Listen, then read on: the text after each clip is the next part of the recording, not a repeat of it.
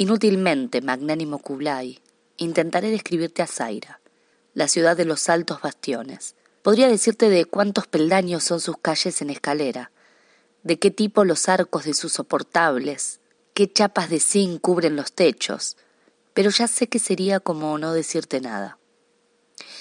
No está hecha de esto la ciudad, sino de relaciones entre las medidas de su espacio y los acontecimientos de su pasado. En esta ola de recuerdos que refluye la ciudad, se embebe como una esponja y se dilata. Una descripción de Zaira tal como es hoy debería contener todo el pasado de Zaira. Pero la ciudad no dice su pasado. Lo contiene como las líneas de una mano, escrito en las esquinas de las calles, en las rejas de las ventanas, en los pasamanos de las escaleras, en las antenas de los pararrayos, en las astas de las banderas.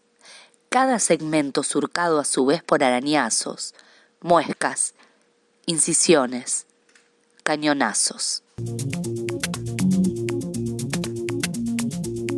Muy buenas noches, sean bienvenidos, esto es Mares Hambrientos, estamos hasta las 23 horas por el aire de FM La Tribu. Y como saben, nos gusta bucear en las profundidades de los mares, por eso hoy iniciamos el programa contando sobre un lugar que ya no existe, un no lugar.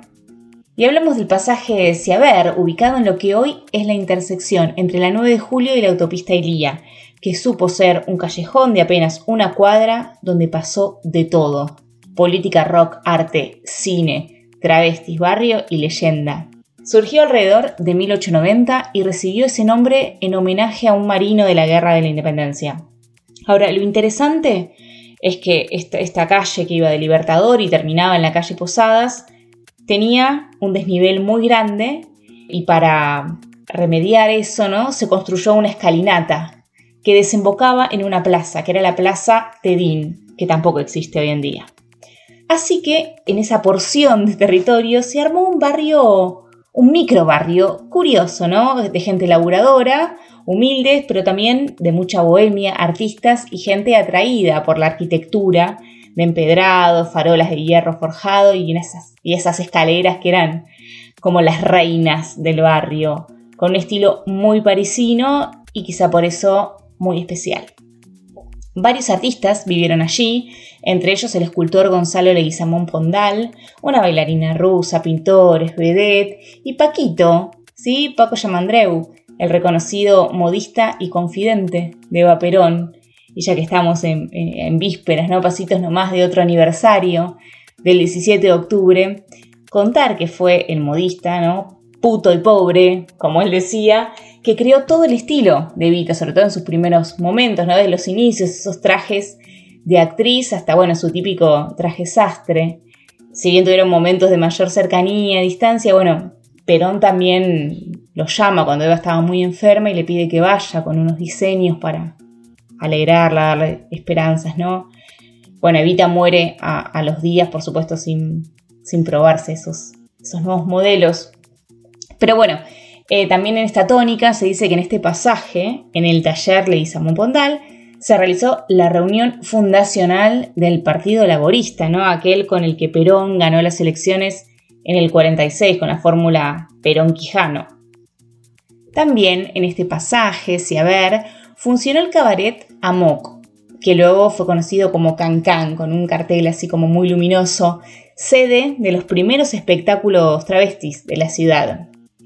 Y por supuesto, como no podía ser de otra manera con todo lo dicho, bueno, locación de varias películas. La Niña del Gato en el 53, Graciela en el 56, peli de, de Torre Nilsson, El Rufián en el 61, de Daniel Tiner, Mosaico, una peli de los años 70 con Federico Lupi, Mi novia el travesti en el 75, donde actuaban Olmedo y Susana Jiménez, y Las turistas quieren guerra, el 76, con Olmedo y Porcel. A fines de los 60, en esa plaza Tedín y en las escaleras del pasaje se reunían varios pioneros del rock nacional, Tanguito, Miguel Abuelo, Pajarito Saguri y Morris. Parece ser que vivían en una pensión cercana. La verdad que lo que me terminó de cautivar de esta historia es encontrar un blog donde viejos vecinos se reencontraron. Y allí empezaron a compartir recuerdos de cuando eran muy pibes, algunos vecinos ya grandes que dejaron el barrio cuando eran chicos o, jóvenes, ¿no? Se recordaban una vecina, Maticén, una señora que ponía un árbol de Navidad y le daba regalos a todos los pibes de la cortada. Algunos viejos amores, juegos de pelota. Y bueno, y tantas historias de barrio, ¿no? El pasaje se demolió entre 1978 y 1980 para ensanchar la 9 de julio. En vano fueron los pedidos de la ciudadanía para, para, bueno, para no terminar con este patrimonio. La zona quedó convertida en un estacionamiento y recién en 1995 se construyó la actual unión de la 9 de julio y la autopista Ilía. Y la verdad que así nos encontramos con uno de los tantos ejemplos en donde van desapareciendo lugares de referencia de la ciudad. Y es obvio que las ciudades van cambiando.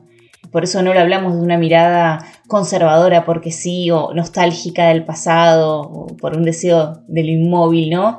Sino porque da pena cuando vemos que está perdiendo un patrimonio histórico, ¿no? Donde, donde se demuelen construcciones de lo que sería principios del siglo pasado sin ningún tipo de criterio urbanístico, cultural. Y traemos esta historia, pero queremos pensar el hoy, queremos pensar qué criterios se usan además del negocio, cuáles son los propósitos y con qué cuidados se están llevando adelante los cambios de determinado paisaje. Porque todos los días vemos que se siguen perdiendo fachadas y espacios que dan carácter a la ciudad de Buenos Aires, que le dan identidad, que la hacen bella y particular y llena de capas de historia. Como dice Italo Calvino en el texto de apertura de este programa, la ciudad está hecha de relaciones entre las medidas de su espacio y los acontecimientos de su pasado. Esto es Mares Hambrientos y que no te tape la ola.